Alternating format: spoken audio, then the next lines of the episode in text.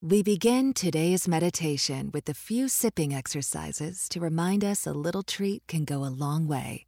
So pick up your McCafe iced coffees, close your eyes, and deep sip in. And deep satisfaction out. Ah. Take a treat retreat at McDonald's. Right now, get a McCafe iced coffee in any size and any flavor for just 99 cents until 11 a.m. Price and participation may vary.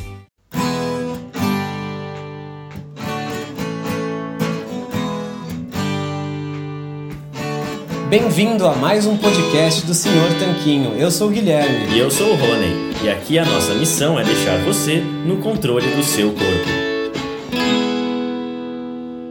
Esse podcast é um oferecimento da loja online Tudo Low Carb. E o que é a loja online Tudo Low Carb? Bom, a Tudo Low Carb é uma loja que vende, como o próprio nome já diz, somente produtos que se encaixam numa dieta low carb e cetogênica. Lá você vai encontrar de tudo, desde farinhas, farinhas de amêndoa, farinha de amendoim, farinha de coco, farinha de linhaça, adoçantes, xilitol, eritritol, estévia dentre muitos outros temperos e produtos naturais feitos com comida de verdade. O mais legal é que a gente conhece a dona, é a Eliana, a gente já até entrevistou aqui no podcast, e a Eliana nos garantiu que ela está sempre procurando na internet para garantir que a Tudo Low Carb tenha os melhores preços dos adoçantes xilitol, eritritol e da farinha de amêndoa, que segundo a gente são os ingredientes mais importantes se você quer fazer receitas low carb. Então, se esse é seu caso, se você quer comprar xilitol, eritritol e farinha de amêndoas com o melhor preço da internet, é só você acessar tudolowcarb.com.br, porque lá é garantido que você vai encontrar. E você pode aproveitar para comprar diversos outros produtos low carb com qualidade. Este podcast também é um oferecimento do Aikito. E o que é o, o Aikito? Bom, o Aikito é um aparelhinho que serve para medir o seu nível de cetose através do hálito. Bom, a gente achou muito interessante esse aparelho porque você pode saber o seu nível de cetose sem ter que furar o seu dedo ou fazer um exame de sangue para isso. É um aparelho realmente revolucionário no mercado e o mais legal é que ele é uma tecnologia 100% brasileira. O Iago, que foi o seu criador, entrou em contato com a gente e a gente achou super legal divulgar essa iniciativa. E é por isso que hoje o Aikito é um dos patrocinadores aqui do podcast. A gente recomenda que você conheça esse aparelho se a sua intenção é saber o seu nível de cetose. É só acessar o Aikito que é uaiketo.com.br. E ele tem esse nome porque, além de ser brasileiro, ele é mineiro. Então, nada melhor que um trocadilho, o Aikito. Fala Tanquinho e Tanquinha, esse podcast está sendo oferecido a você por nós. Isso, por mim e pelo Rony e pelo nosso programa Guia Dieta Cetogênica. O Guia Dieta Cetogênica é um curso em vídeo com todas as informações passo a passo para você seguir uma dieta cetogênica de sucesso. E como bônus para você que escuta os nossos podcasts, a gente colocou dentro do programa, na área de membros especial, todos os nossos produtos já publicados até hoje. Então, são dezenas de livros de receitas, são centenas de receitas, tem também o nosso livro de texto e teoria, né, das 120 dúvidas sobre alimentação saudável respondidas, que foi elogiado inclusive pelo Dr. Souto, pelo Rodrigo Bomeni, pelo Danilo Balu e por vários e vários convidados que já passaram pelo nosso podcast. E tem tabelas, infográficos, textos explicativos, resumos em PDF, um grupo secreto no Facebook e muito, muito mais. Então, convido você a conhecer o nosso programa Guia Dieta Cetogênica. O jeito mais fácil de fazer isso é acessando senhortanquinho.com GDC. Letra G de guia, D de dieta e C de cetogênica. senhortanquinho.com GDC. Você vai ter acesso ao programa completo e a gente vai amar te receber lá dentro da área de membros. Vamos para o episódio. Olá, Tanquinho! Olá, Tanquinha! Sejam muito bem-vindos e bem-vindas a mais um episódio do nosso podcast. E hoje recebemos novamente o Ricardo Schneider. Tudo bem, Ricardo? Tudo. Como é que vocês estão aí? Opa, Ricardo, um prazer ter você aqui com a gente de novo. Por aqui tudo bem também. E para quem não se lembra, a gente já entrevistou o Dr. Ricardo. Ele é cardiologista e a gente falou com ele no podcast número 61 A gente abordou vários assuntos, mas falamos principalmente sobre colesterol. Então, se você gostar da entrevista que você está ouvindo agora com o Ricardo e ou quiser saber mais sobre colesterol, escuta lá. Mas agora, presta atenção nesse episódio de hoje porque vai ser muito bom. A gente chamou ele para falar sobre um outro assunto aqui no podcast, que é hipertensão e pressão alta. São assuntos meio delicados, mas a gente acredita que o Ricardo está totalmente preparado para isso. É, em tá. primeiro lugar, Ricardo, a gente queria saber, é, você pode se apresentar novamente aí para o pessoal e depois a gente já queria começar perguntando se hipertensão e pressão alta são a mesma coisa. Tá certo. Bom, meu nome é Ricardo Schneider, eu sou cirurgião cardíaco, né, responsável pelo transplante cardíaco do Hospital Angelina Caron, aqui na região metropolitana de Curitiba. Né, trabalho tanto na área da cirurgia cardíaca quanto na área de reeducação alimentar também. E já então, dando um gancho, respondendo a primeira é, pergunta, né? Veja, pressão arterial seria, por definição, a pressão dentro das artérias, né? Então, a pressão que a gente tem normal dentro das artérias do nosso corpo. Hipertensão é justamente o quadro de você estar com essa pressão aumentada. Então, o caso de você falar pressão alta ou hipertensão arterial sistêmica seria a mesma coisa. Você pode ter classificações ali um pouco diferentes quanto ao grau da hipertensão, mas o fato da pressão dentro dos vasos sanguíneos estar aumentada, ela chama-se pressão alta mesmo ou hipertensão. Perfeito, Ricardo. E como que a gente define uma pressão aumentada? Quando a pessoa ela vai no no hospital, no centro de saúde, onde quer que seja, é comum que uma das primeiras coisas seja tirar a pressão dela. E, e qual que é um número bom, qual que é um número ruim, aquele famigerado 12 por 8? O que, que a pessoa tem que saber para saber se ela está bem, se está mal, tem alguma condição em que essas medidas são feitas que pode influenciar? O que, que a pessoa tem que saber quando ela é, faz essa medição? Então, a gente considera como uma pressão arterial normal, né? Valores que vão até 140 por 90 milímetros de mercúrio, que seria os 14 por 9. O 12 por 8 acabou sendo estipulado como uma média, né? Você vai ter pacientes mais leves, mulheres, pessoas muito magras que acabam tendo pressões abaixo de 12 por 8, 120 por 80, e pacientes que têm pressões, pacientes maiores, mais, com mais peso, que acabam tendo aí pressões um pouco mais altas, que a gente considera até o normal, 140 por 90, que seria os 14 por 9. Então a gente tem por padrão isso aí. A partir desse limite, você vai classificar a pressão como uma hipertensão arterial leve, moderada ou grave, ou grau 1, grau 2, grau 3, de acordo com os níveis que elas alteram, né? tanto na pressão sistólica, que seria o 12 ou o 120, quanto na pressão diastólica, que seria o 80, né? Então a gente não deve é, o normal é que fique até 14 por 9, 140 por 90. A partir daí, nós vamos classificar hipertensão leve, quando chega até 15 por, por 10, pressão já moderada quando chega em 16 por 11 e pressão grave quando passa de 18 por 12. Então, são classificações que a gente usa mais para definir é, é, é, quanto a, existem etiologias, né? Não sei se é essa a nossa próxima pergunta, né? É, não, pode prosseguir, Ricardo. Pode, pode falar sobre as etiologias. Tá, é, porque daí é, você, você define quanto ao grau, né, se é leve, moderado ou grave, e você define quanto à etiologia, o que, que está provocando a pressão alta.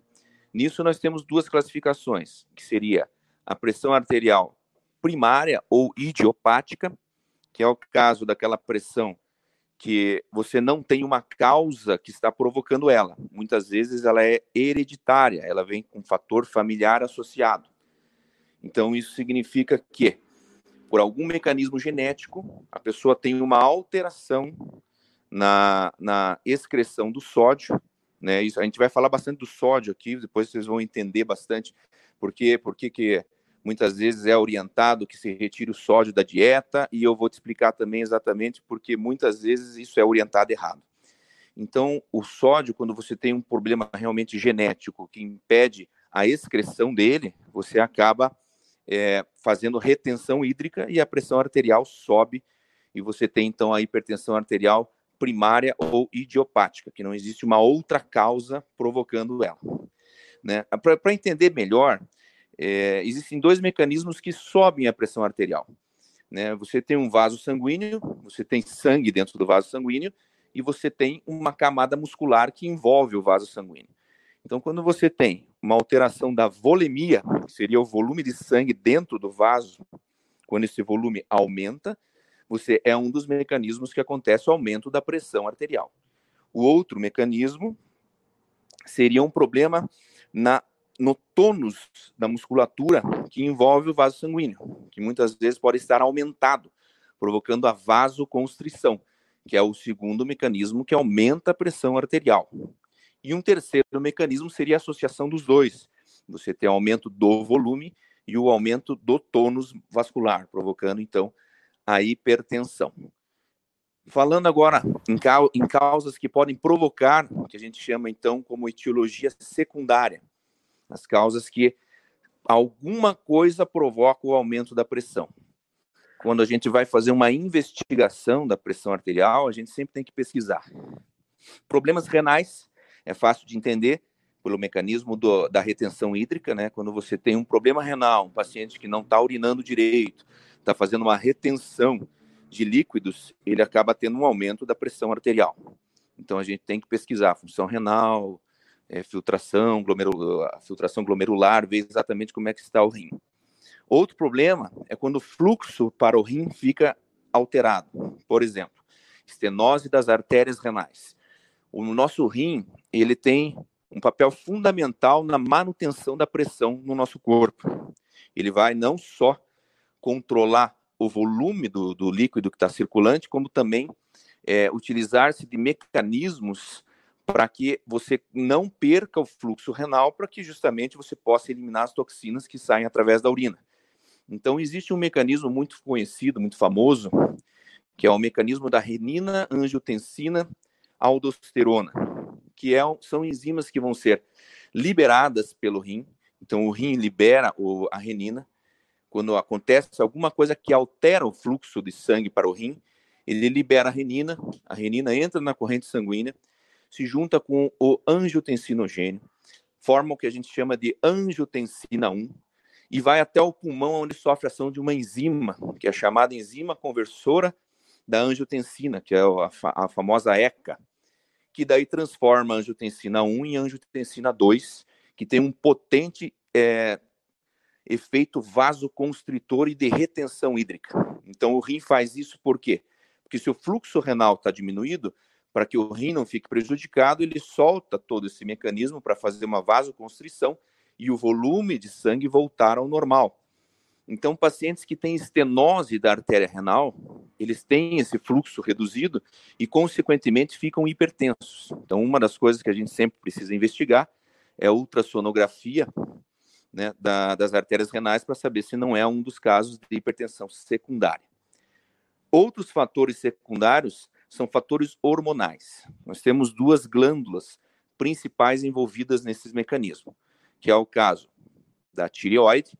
Quando você produz hormônios a mais da tireoide, você vai fazer vasoconstrição e aumento da pressão arterial. E nós temos o hipotireoidismo, quando você produz hormônios a menos, provocando muitas vezes retenção hídrica. Então, os dois mecanismos de alteração da função da tireoide provocam um aumento da pressão arterial. Da mesma forma, nós temos as adrenais, que são as nossas glândulas suprarrenais, que ficam acima dos rins.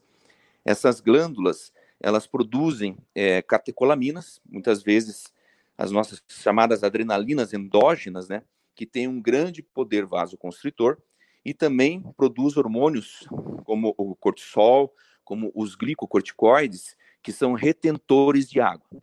Então, alterações da função das suprarrenais provocam também aumento da pressão arterial, tanto por retenção hídrica quanto por aumento do tônus vascular.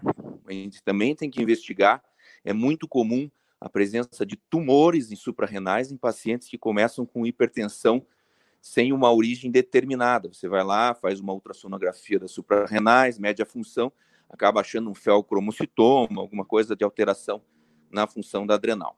Essas são as, sempre as causas que sempre vai precisar ser investigadas, né, em pacientes que estão com diagnósticos pressupostos de pressão arterial elevada. Agora, na nossa atualidade, o que acontece e que realmente tem dado a diferença e criado aí um, um mar de hipertensos, muitas vezes diagnosticados como hipertensos primários e daí, consequentemente, tratados da maneira errada, é a obesidade.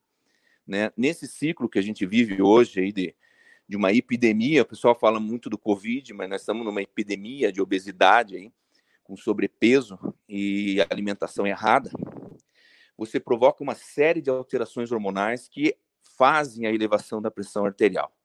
Então, seguindo aí, por exemplo, sempre que a gente come em excesso, isso vocês já já acompanham aí o pessoal do Senhor Tanquinho, já sabem as orientações, muitas vezes seguem também outros médicos, outros nutricionistas, que o excesso dos alimentos industrializados, principalmente aqueles ricos em carboidratos ruins, que são os açúcares, as gorduras hidrogenadas, esses tipo bolacha, biscoito, chocolate, toda essa porcaiada que a gente vê para vender, você aumenta muito os teus níveis de insulina. E a insulina, ela é um hormônio que faz muitas alterações, inclusive com o problema da alteração de reabsorção líquida a nível renal, você vai fazer um aumento dessa absorção e você vai fazer alterações do tônus vascular. Então, ela consegue atuar nas duas maneiras, provocando pressão arterial elevada. Além do que, também, quando a pessoa se alimenta desse tipo de alimento exageradamente, você vai engordar, consequentemente.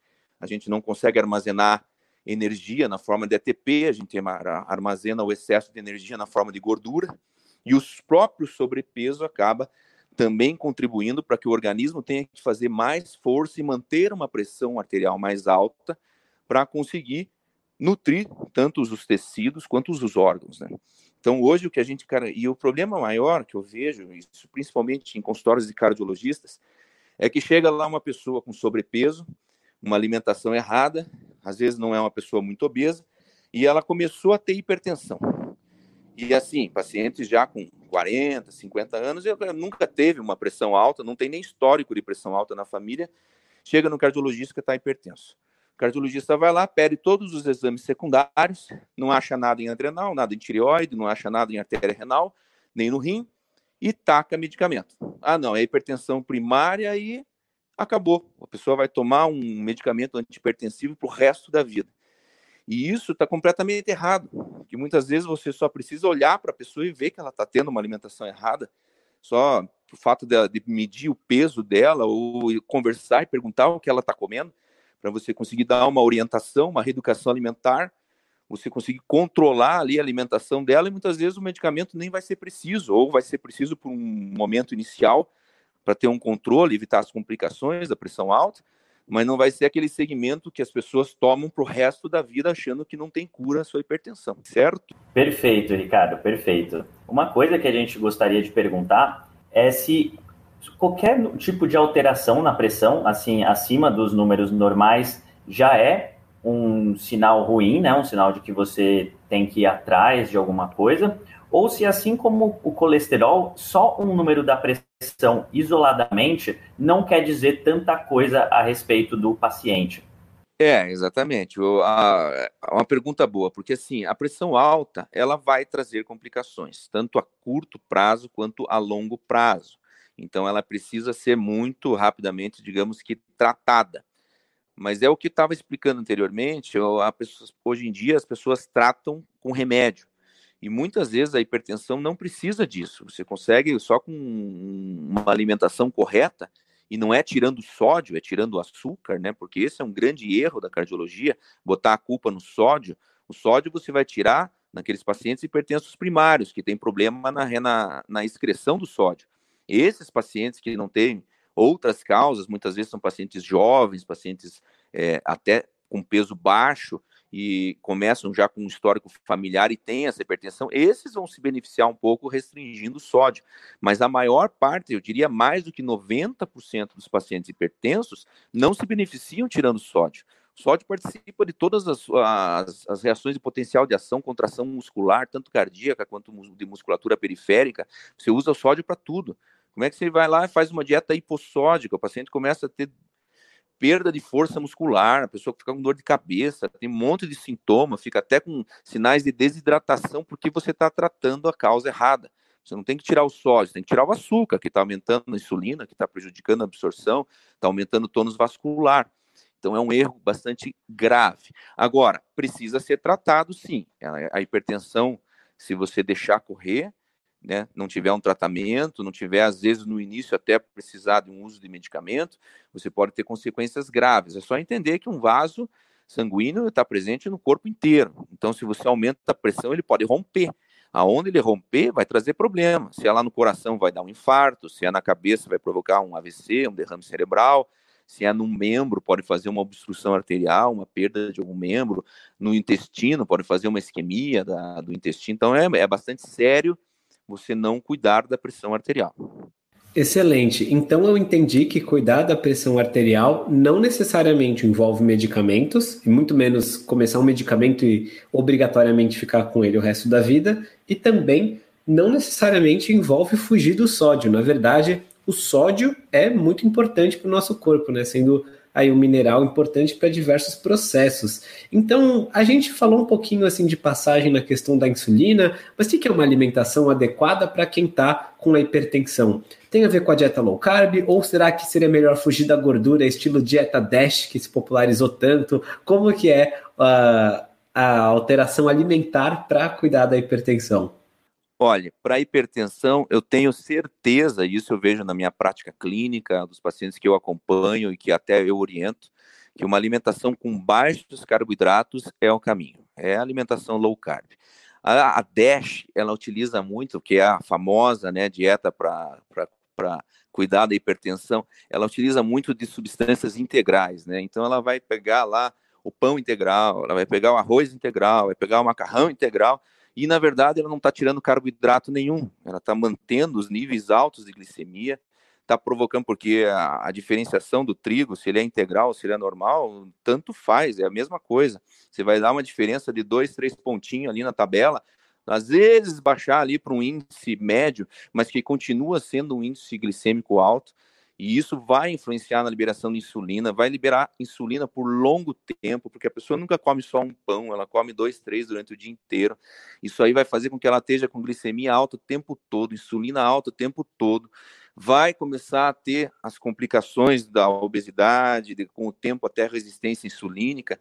E toda essa ação da insulina, eu estou falando só do fato da alteração da pressão arterial, mas a gente sabe que ela altera a excreção de ácido úrico, que ela vai provocar atividade inflamatória, vai contribuir para os processos de aterosclerose. Então, a insulina alta é um veneno para o nosso corpo. A gente não consegue ter um controle adequado de pressão arterial e de muitas outras doenças comendo carboidrato de alto índice glicêmico ou alta, carga glicêmica. Então, a DASH, ela foi muito, digamos assim, quando você pega uma coisa muito ruim, então, pessoas que comem completamente errado a vida inteira. E você pega e faz uma coisa menos ruim, que é colocar o integral, começar a fazer a pessoa tentar comer um pouco melhor, ela melhora. Então você vai lá, se apresenta um dado assim, olha aqui, a pessoa comia McDonald's todo dia, agora ela come pão integral, olha como melhorou.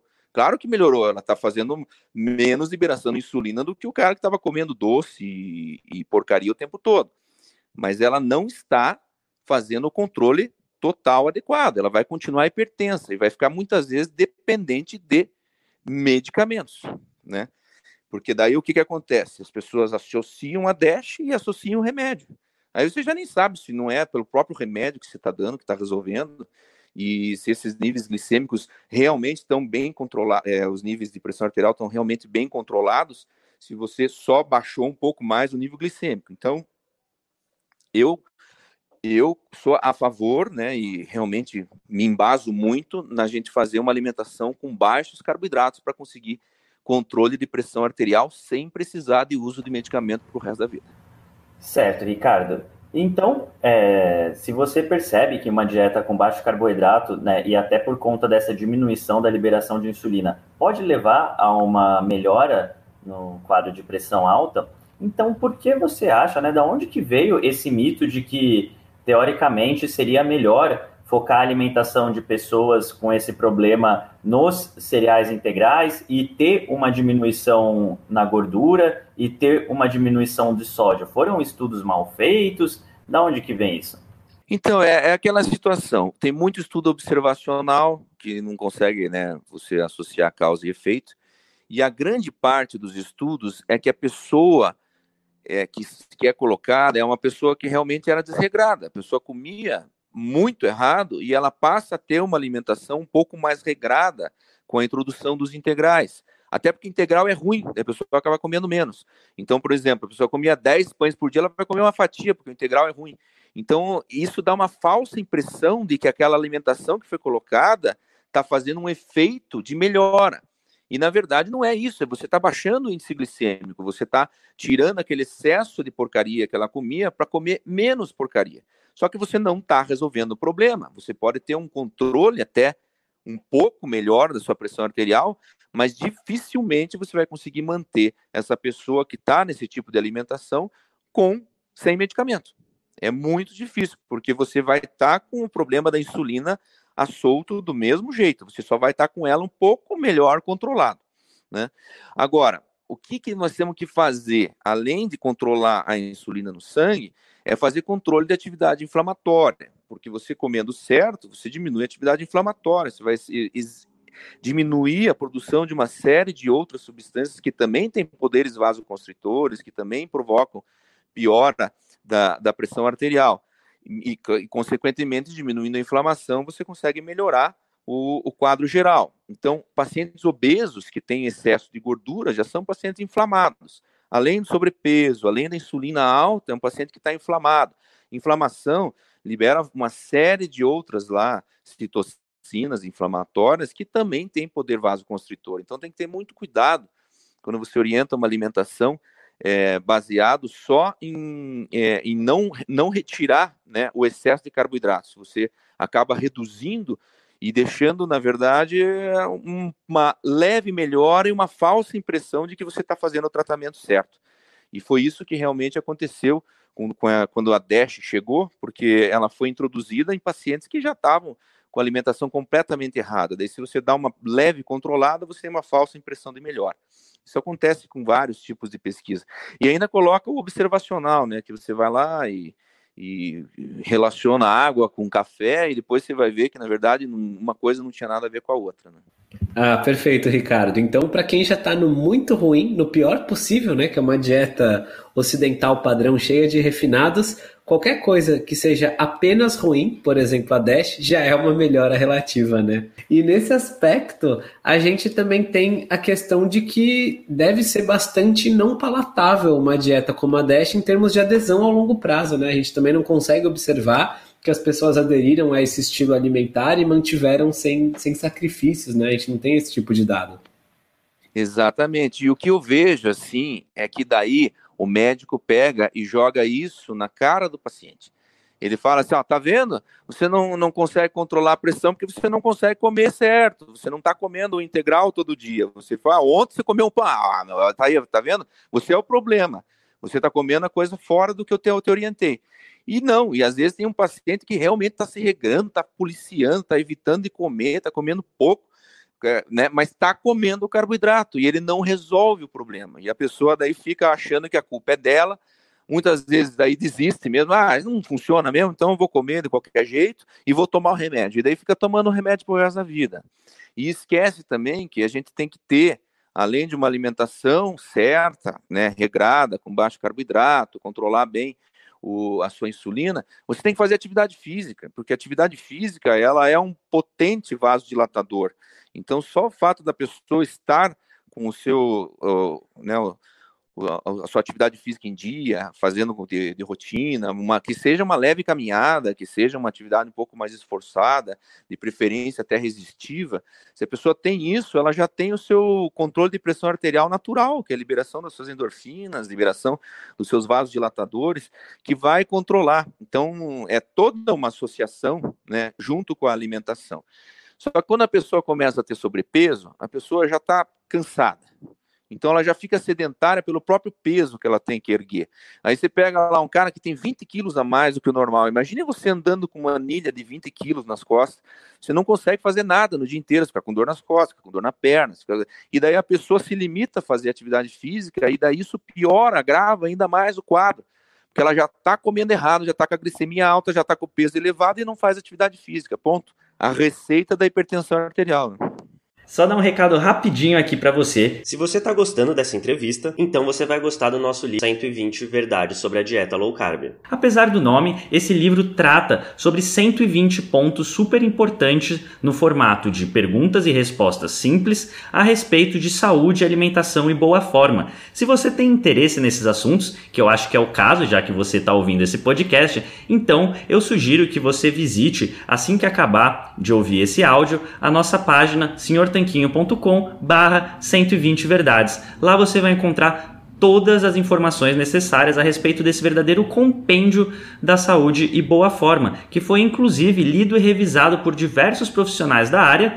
Provavelmente esse podcast que você está ouvindo é, de um dos profissionais que leu esse livro e o prefácio foi escrito pelo nosso querido Dr. José Neto. Inclusive o Dr. Souto também ajudou a ler e revisar esse livro, tá certo? Então você tem interesse, acabando de ouvir esse podcast, digita lá no seu navegador senhortanquinho.com barra 120 verdades. É isso, vamos voltar para a entrevista.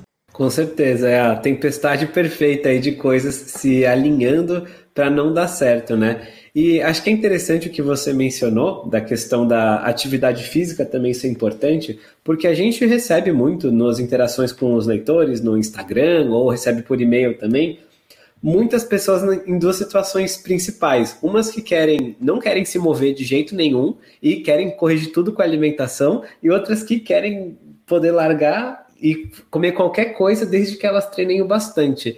E geralmente a gente não pode olhar as coisas só num dos extremos do espectro, né? Não adianta você comer um monte de lixo e depois tentar compensar correndo igual um maluco para tudo que é lugar, igual a gente já viu algumas pessoas perguntando. Assim como também não adianta você querer é, muitas vezes a pessoa não gosta de treinar e fala: o que, que eu como para ganhar massa muscular, mas eu não gosto de academia. Fica complicado também a pessoa tentar é, ter resultados só com alimentação sem exercício. Então a gente sempre tenta enfatizar a importância desse, desse conjunto né, de estilos de vida, de alterações de estilo de vida, assim, porque o nosso corpo também não é só alimentação ou só o, o exercício, e assim também tem o sono e tem diversas outras práticas que são importantes. E nesse aspecto, a gente queria até perguntar sobre uma outra prática que não diz respeito exatamente a o que a pessoa está comendo, mas ao quando, né? Até porque a gente mencionou os níveis de insulina e a hipertensão, e tem o jejum intermitente que ajuda a baixar os níveis de insulina. Ele também pode ser um aliado para quem está mudando o estilo alimentar, ou ele tem alguma contraindicação para quem tem hipertensão? Não, o jejum intermitente ele é um excelente aliado.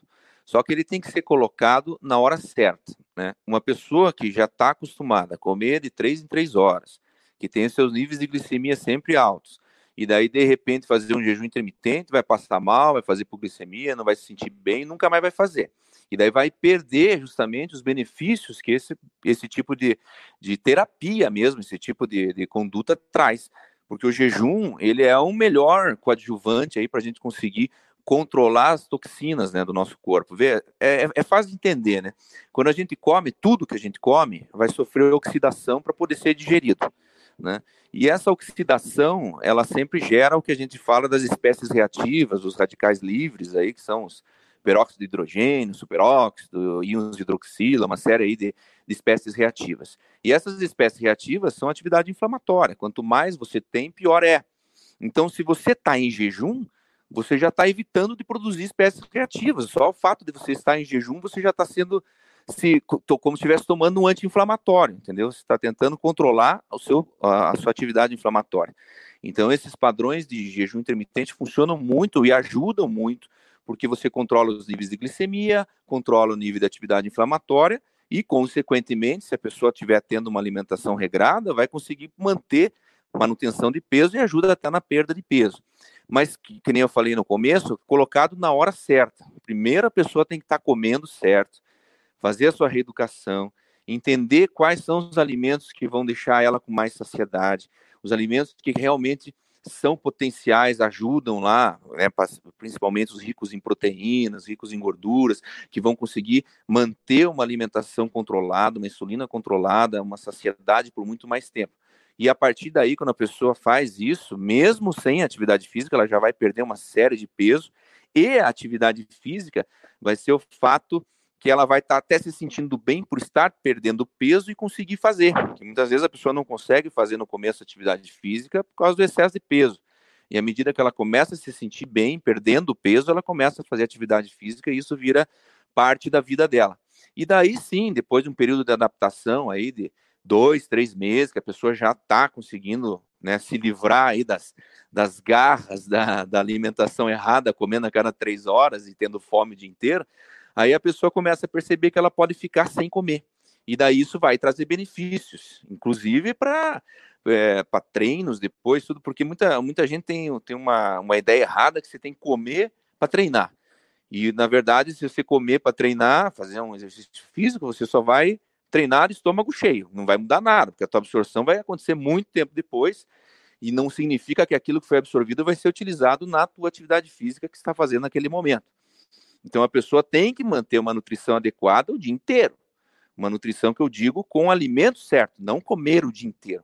Ela tem que comer alguma coisa que esteja disponível o tempo todo, principalmente proteínas, né, que a gente sabe que vai ajudar na parte muscular, até para atletas e ajudam ajuda a construir massa muscular.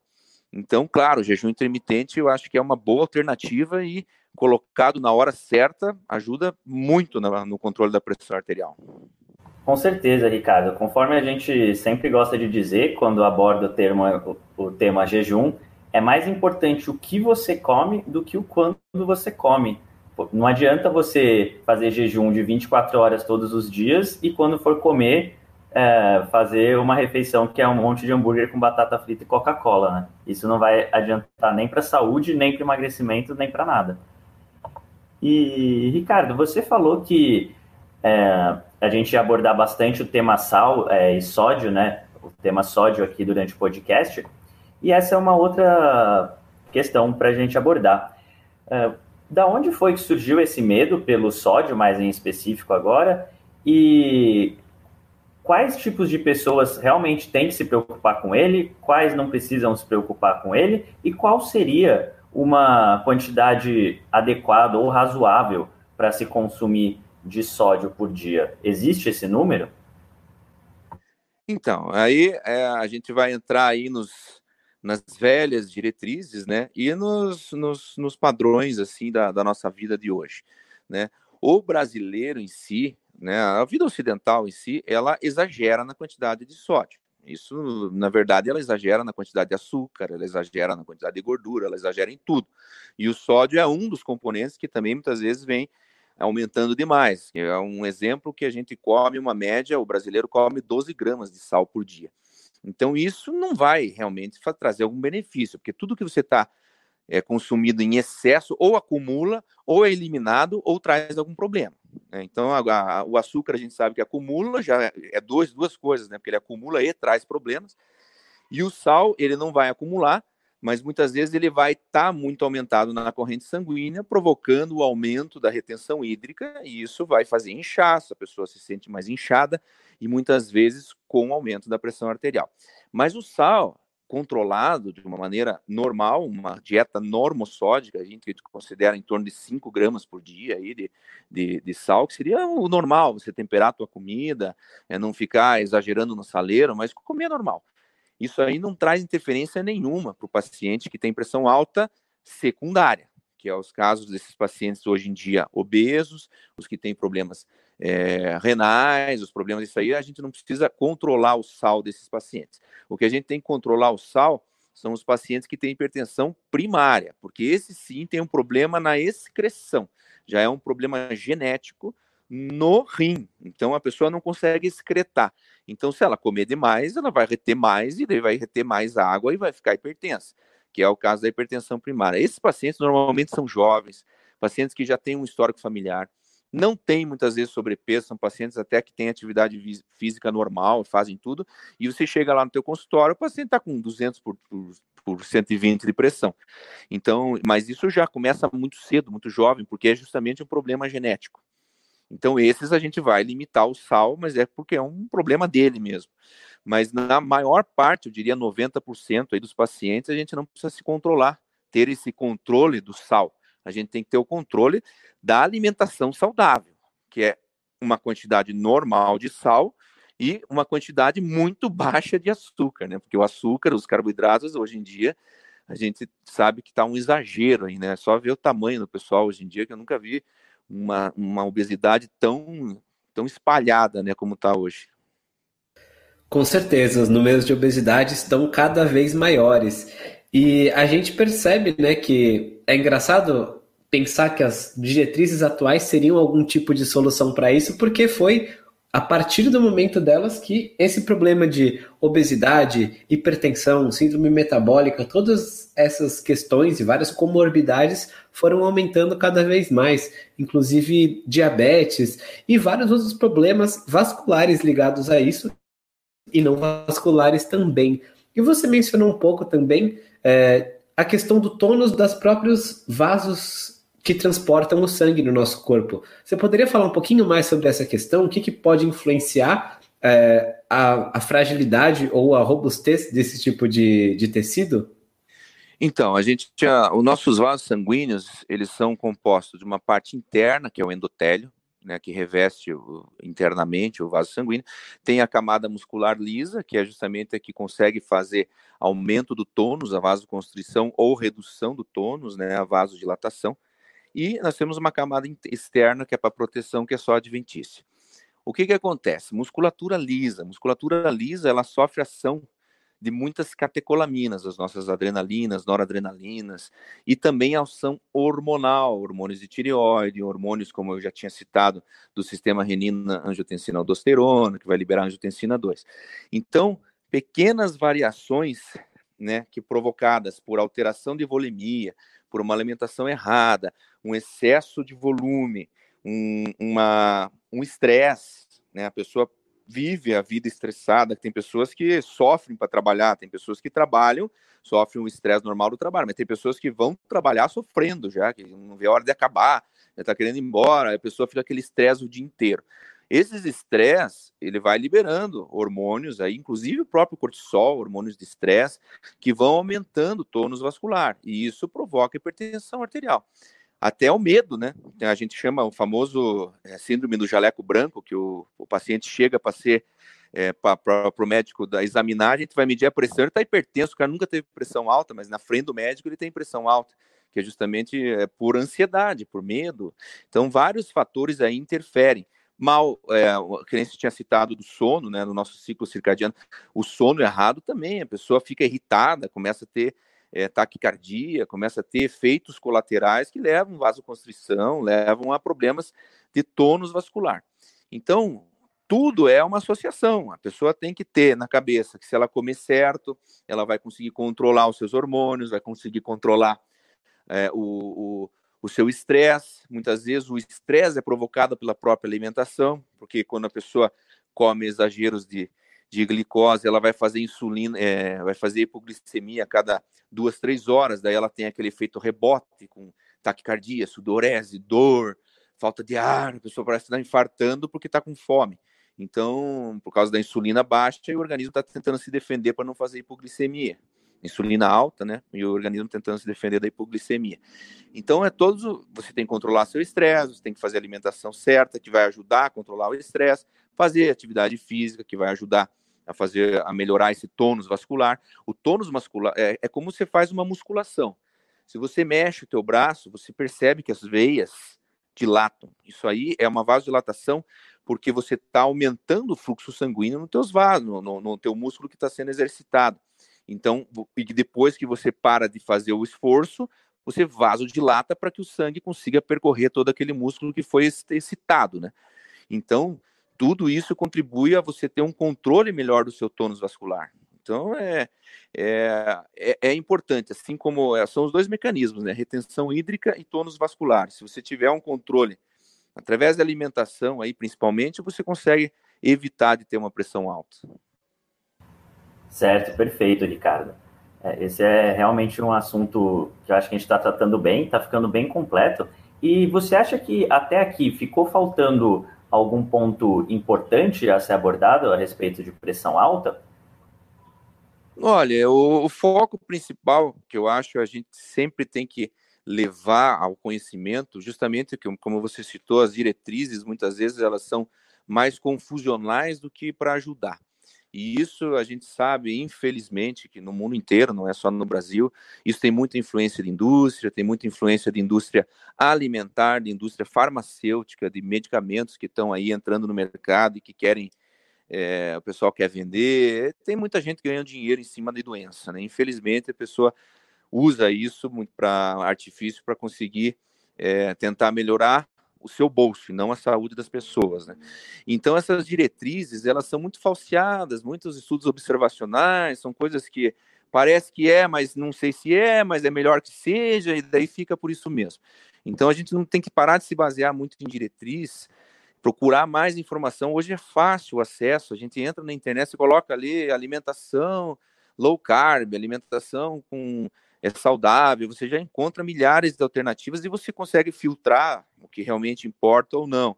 E não se basear, então, em diretrizes para conseguir é, cuidar disso. Porque o principal hoje, isso é importante a gente deixar destacado, da pressão arterial não é o sal, é o açúcar. Isso aí é, é um branquinho igual, mas que um efeito que é completamente diferente um do outro. Então as pessoas têm que levar isso em consideração. Uma alimentação saudável, com baixos carboidratos, consegue manter a pessoa muitas vezes para o resto da vida sem uso de medicamento, né? É uma alternativa. Ou come errado e toma remédio, ou come certo e evita tomar remédio. Né?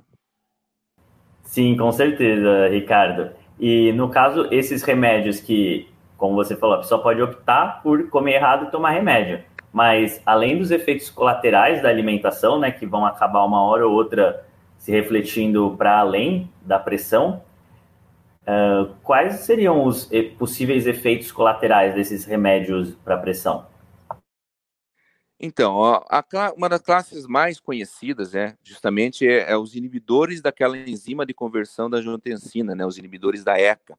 É o famoso enalapril, captopril, que tem em posto de saúde em tudo que é lugar.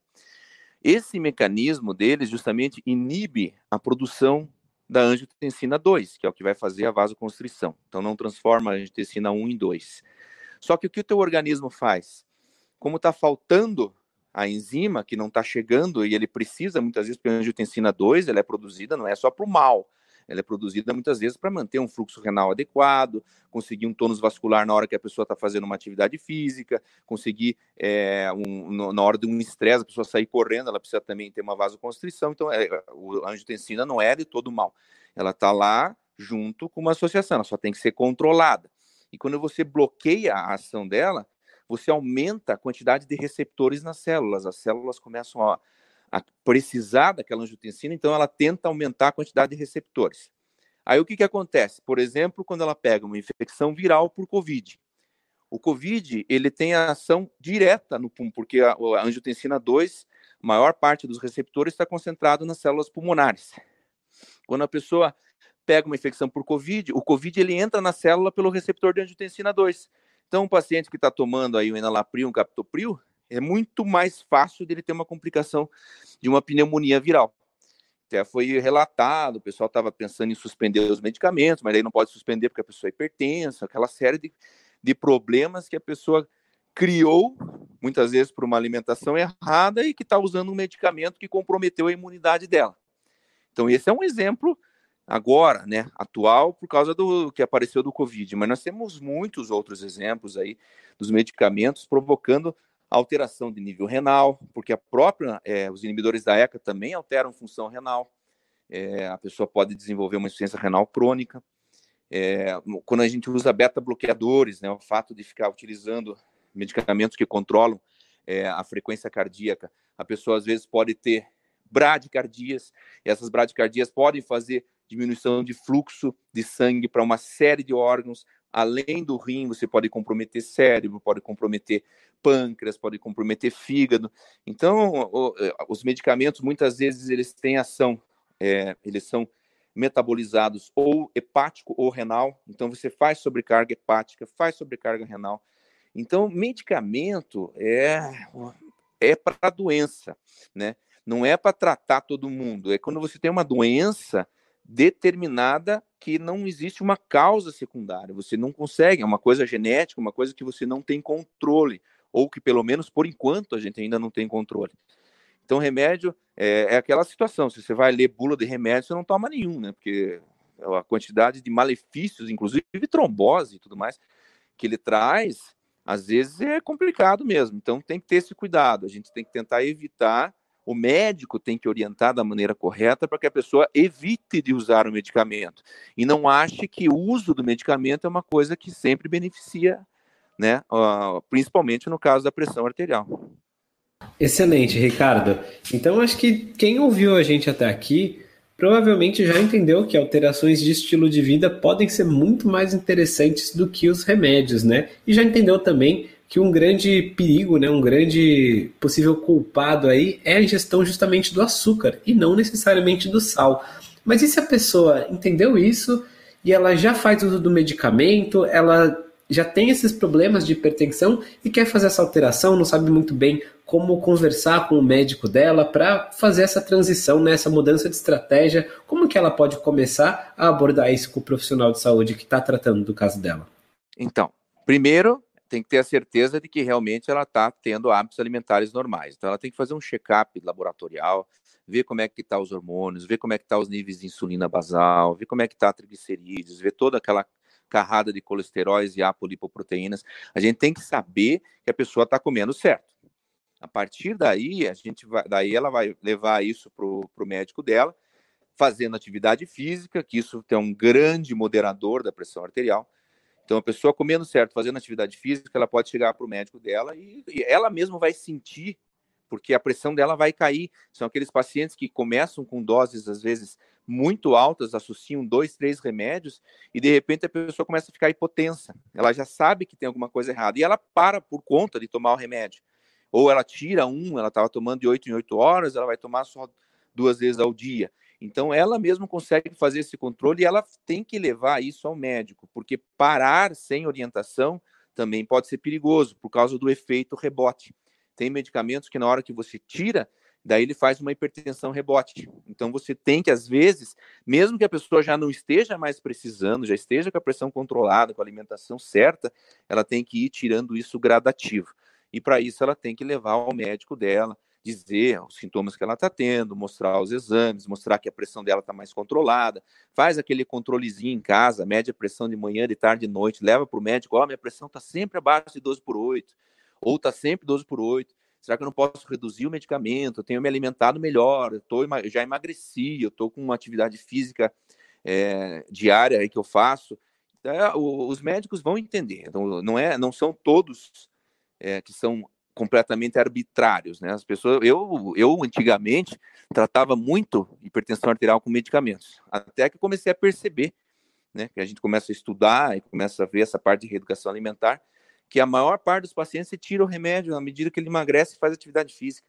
Então é muito mais fácil do que a gente imagina. Só que a pessoa realmente tem que aderir a esse estilo de vida. Não dá para ficar fazendo aqueles exageros de final de semana, achar que daí no final de semana pode que daí explode a pressão no final de semana, a pessoa faz um derrame cerebral lá, e porque não está mais tomando remédio e não tem mais controle da pressão arterial, né? Então, com certeza, Ricardo, com certeza. É super importante arrumar a alimentação e ter sempre esse contato com o médico para não mexer na medicação sem o aval dele, né? Que também aí você vai acabar ter, pode ter outros tipos de problema. Ricardo, a gente está chegando na parte final aqui do nosso podcast. É, com certeza foi uma entrevista muito rica, né? Tá sendo. E se você, a gente gostaria de saber se tem alguma mensagem final para deixar o pessoal que está aqui, se você quiser complementar algum dos assuntos que a gente tratou, se uh, quiser deixar uma mensagem sobre qualquer outro tema relacionado aqui, por favor, agora o espaço continua sendo seu.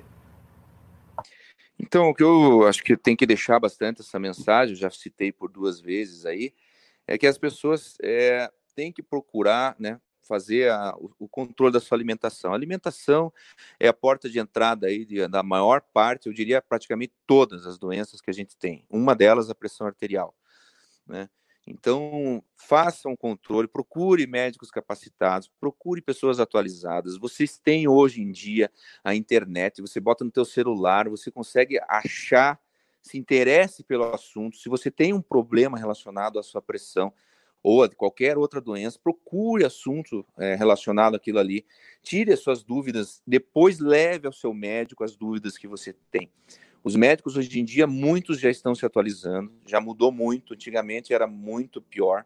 Hoje a gente consegue achar pessoas da área, em qualquer área que está conseguindo, é, e ainda com essa facilidade do teleatendimento, você já não precisa muitas vezes nem ser presencial, você pode buscar uma orientação, né? é, via telemedicina, via um, um, é, uma conversa, né? não precisa ser exatamente uma consulta. Então, você consegue ter essas orientações. E, claro, é, levar em consideração isso, que a, não, não, se preocupe tanto com o sal como isso é preconizado. O sal ele é um elemento muito fundamental. O sódio ele tem que estar presente. Você tem que controlar, sim, o excesso. Não vai comer quilos de sal, botar sal grosso embaixo da língua. Mas as pessoas têm que ter o controle, sim, dos seus açúcares. Os açúcares são o mal do século XX. As pessoas estão ficando doentes, a gente está tratando doenças que antigamente nós tínhamos uma, duas, hoje nós temos milhares de pessoas, é impressionante. É ácido úrico, é colesterol errado, tudo é, é hipertensão, é diabetes, é, são doenças que já existem há 50 milhões de anos aí, e nunca teve tanto como tem hoje. E, e daí por que será, né? Por que será? É só ver o, o, o que as pessoas estão comendo, né?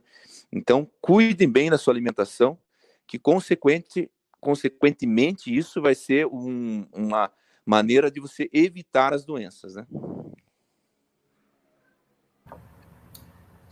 Com certeza, Ricardo, perfeito. É... Então, acho que agora a gente gostaria de saber se você tem outros hábitos saudáveis além da alimentação, que já deu para perceber que você uh, cuida dela. E também depois já pode deixar as suas mídias sociais para quem quiser te seguir, te acompanhar, uh, saber mais sobre você.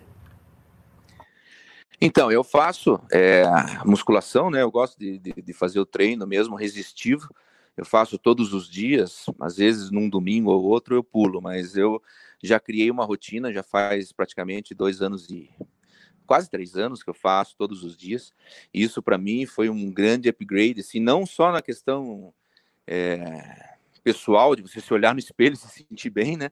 Mas na questão realmente de saúde, porque eu tinha exames bem alterados também. Eu antigamente não tinha uma alimentação saudável, ou eu até achava que tinha uma alimentação saudável, mas nunca nunca tinha me especializado dessa forma. E hoje em dia eu sei que que o que eu comia não, não, de, de, saudável realmente não tinha nada. E, então eu mudei a minha vida com alimentação e com atividade resistiva.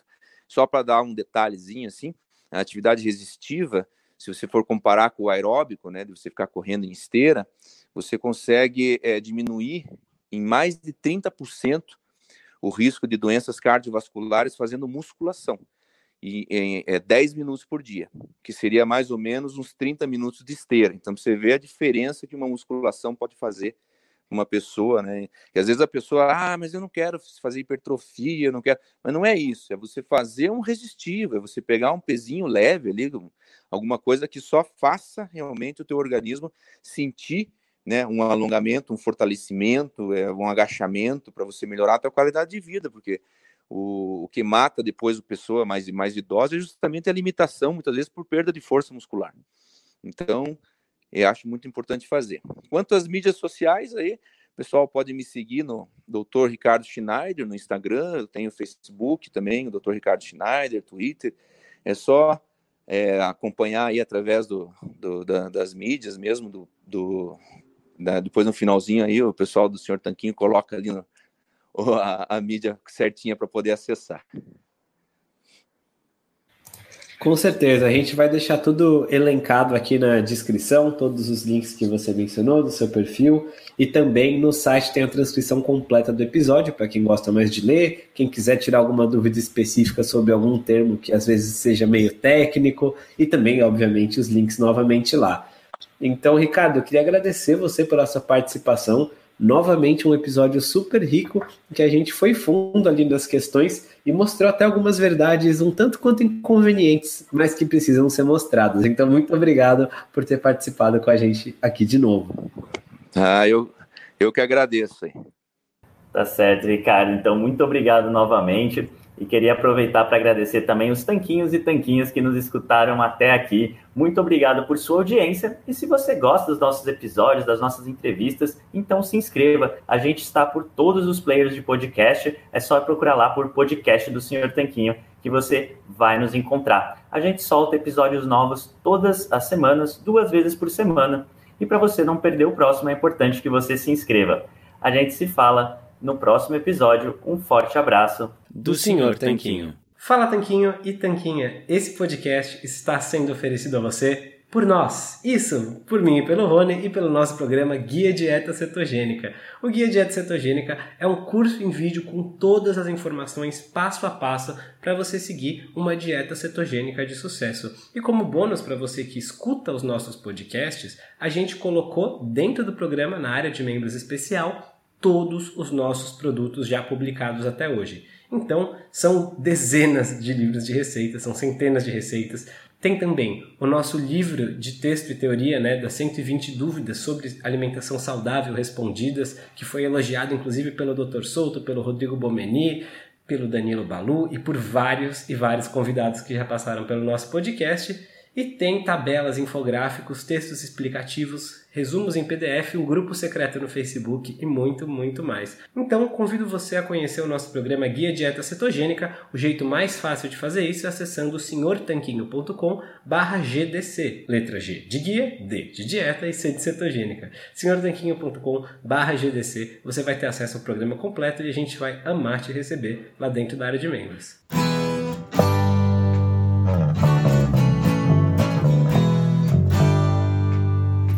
Você acabou de ouvir mais um episódio do podcast do Senhor Tanquinho. Não deixe de se inscrever para não perder nenhum episódio com os maiores especialistas para a sua saúde.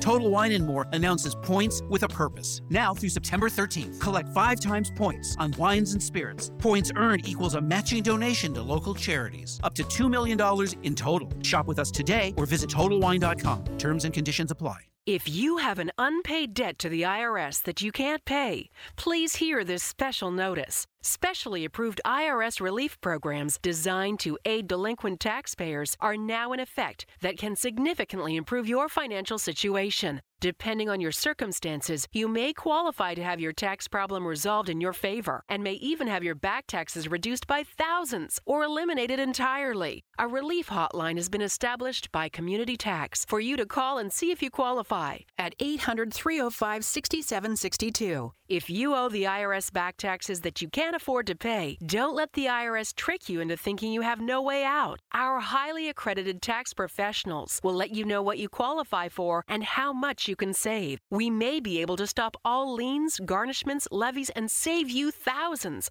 Call and see if you qualify for this taxpayer relief at 800 305 6762. That's 800 305 6762.